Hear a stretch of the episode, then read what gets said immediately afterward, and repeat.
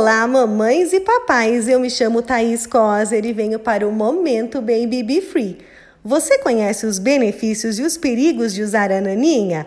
Bom, vamos lá. O bebê no início da vida imagina que ele e a sua mãe são a mesma pessoa. Logo, ter um objeto de transição significa segurança e conforto para o bebê.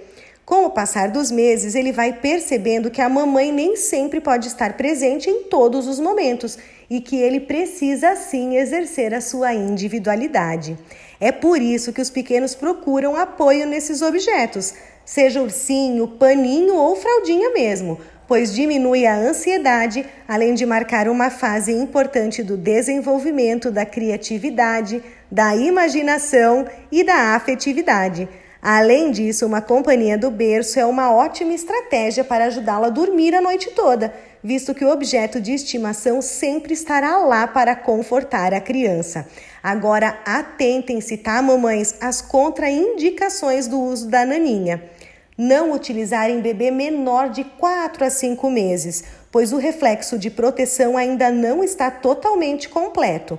E evite peças coladas, tá? A naninha não deve ter nada colado como por exemplo olhos, nariz, fitas e laços, porque essas peças podem descolar e causar sufocamento no bebê.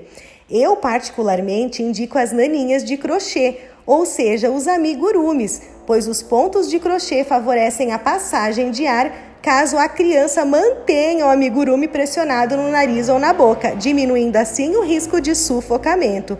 Agora me conta, o seu pequeno tem alguma naninha ou amigurumi? Ah, e para mais dicas, acesse o nosso blog no www.babybefree.com.br. Um beijo! Além, claro, de prestigiar os trabalhos manuais locais.